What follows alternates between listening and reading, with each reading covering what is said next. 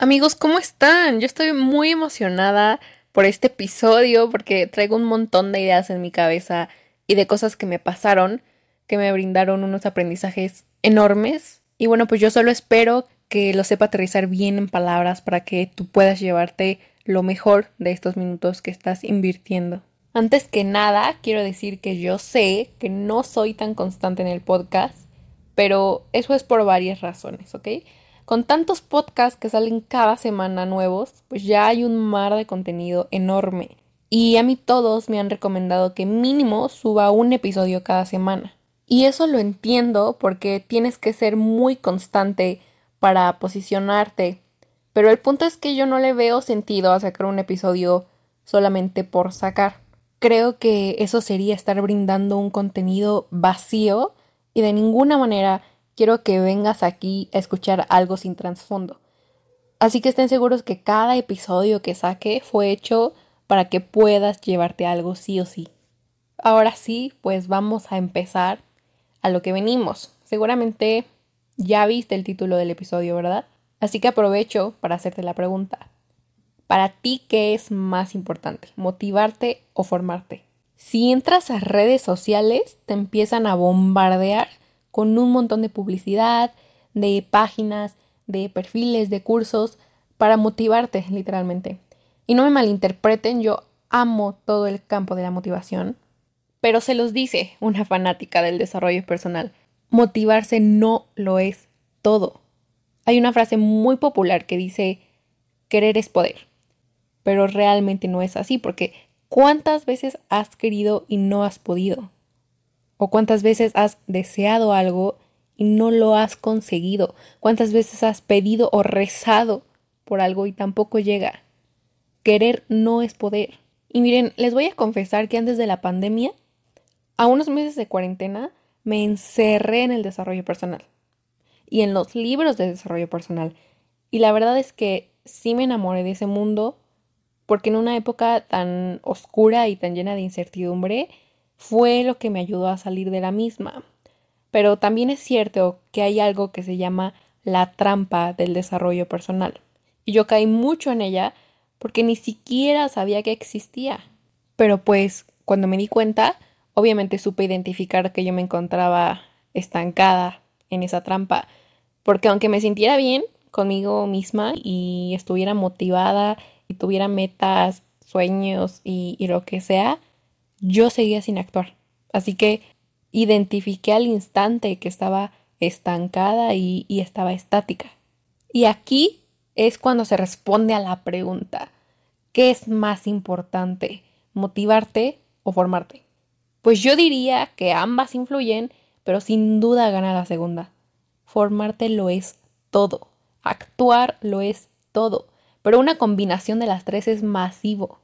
Pero a ver, a ver, Primero quiero aclarar qué conlleva el formarse, porque no hablo de formarse con libros o con la escuela o la teoría o qué cursos, que sí es importante, pero hablo de literalmente construirte, no solo a nivel intelectual, hablo de construirte a un nivel completo e integral y tener claro quién eres.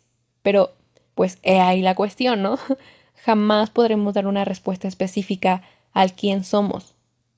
¿Por qué? Pues porque en un universo tan caótico todo cambia cada segundo, todo está cambiando. Entonces, el punto difícil está ahí.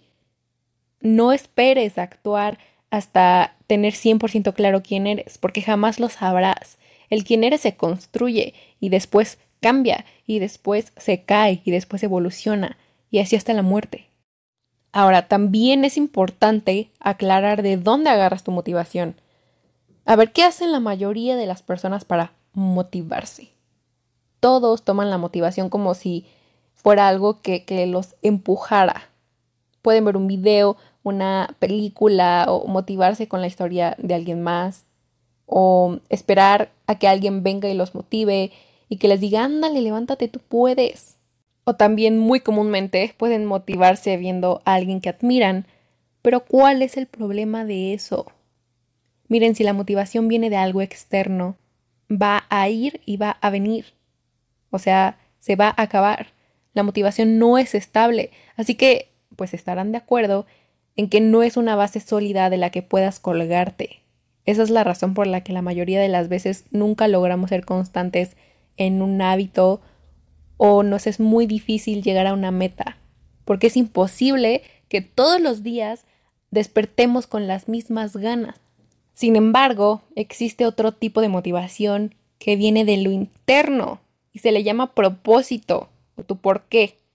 Y eso lo cambia todo, de verdad, lo cambia todo. A partir de ahí se vuelve más fácil todo porque establecer prioridades, saber decir no, tomar decisiones duras y poner límites resulta increíblemente sencillo. ¿Y por qué? Pues porque ya no estás motivado por una persona que ni conoces. Tienes claro que tu propósito es por ti y para ti, para crecer tú.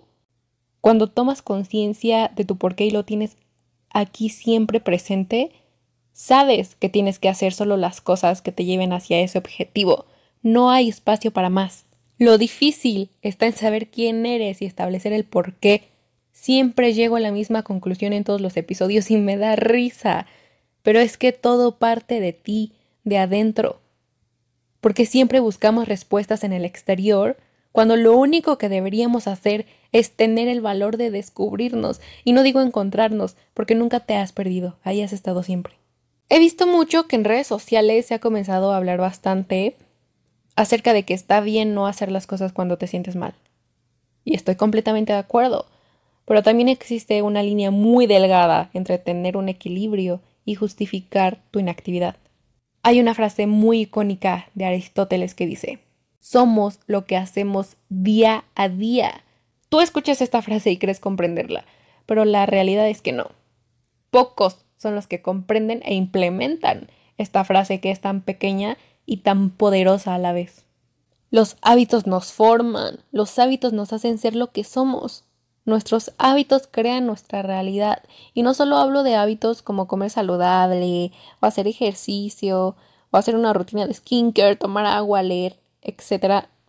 No, hay miles de hábitos que caben en todos los ámbitos. Hasta sonreír puede llegar a convertirse en un hábito. A mí me gusta mucho hacer la referencia de que los hábitos son como músculos. Si no los trabajas, disminuyen y después desaparecen. Así que la disciplina es una decisión y para mí la disciplina es el acto más grande de amor propio. De amor propio porque cambiar un hábito no es fácil. Todos lo sabemos, ¿no? Es como ir en contra de toda tu programación mental. Pero cuando eres consciente de que algo te hace daño realmente y eliges cambiar por tu bienestar, cueste lo que cueste, eso es el amor más grande que puedes darte y el que solo tú puedes darte. Quiero contarles una anécdota que me pasó hace dos semanas. Y pasó que mi mamá hace meses conoció a una mujer de la tercera edad llamada Marta.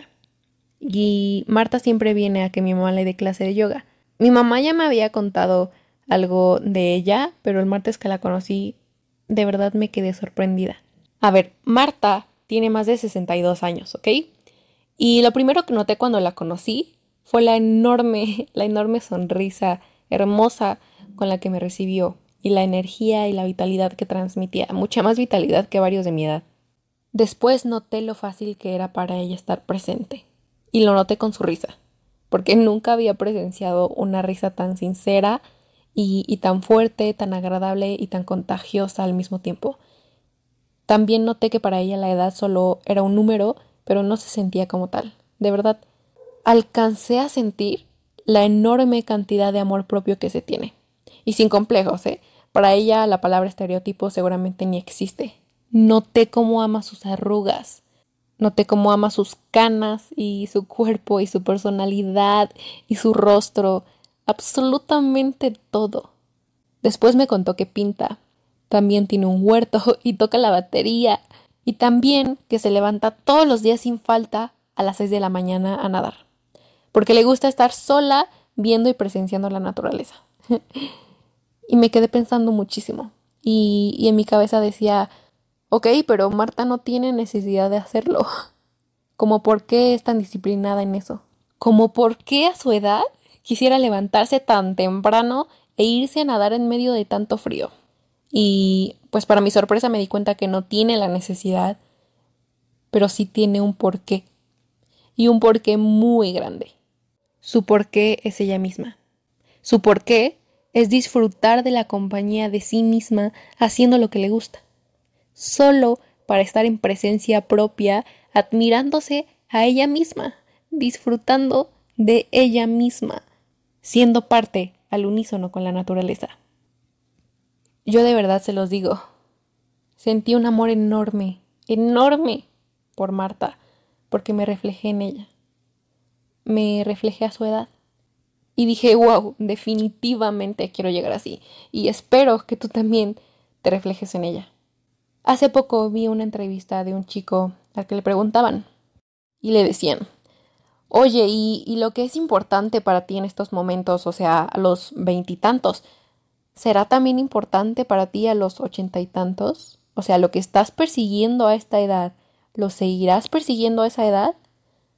Wow, me cayó la boca esa pregunta me hizo darme cuenta que continuamos persiguiendo cosas. Y sí, esa es la palabra. Siempre queriendo más, siempre deseando más, siempre visualizando más, siempre necesitando más. Y no digo que eso es malo, pero siempre y cuando sepas estar aquí y ahora, feliz y pleno con lo que tienes, no está mal desear más, siempre y cuando no sea para buscar un sentimiento de felicidad o llenar un vacío. Creo que cuando llegas a una edad como la de Marta, puedes desprenderte de todo lo que no es importante y enfocarte en lo que realmente disfrutas. Puedes desprenderte de todo lo que a una edad joven te ata. Pero no tiene que ser así. Ojalá tuviéramos la conciencia de alguien de 60 años que no necesita de nada más que de su presencia. No quiere, no desea, no necesita simplemente se deja hacer.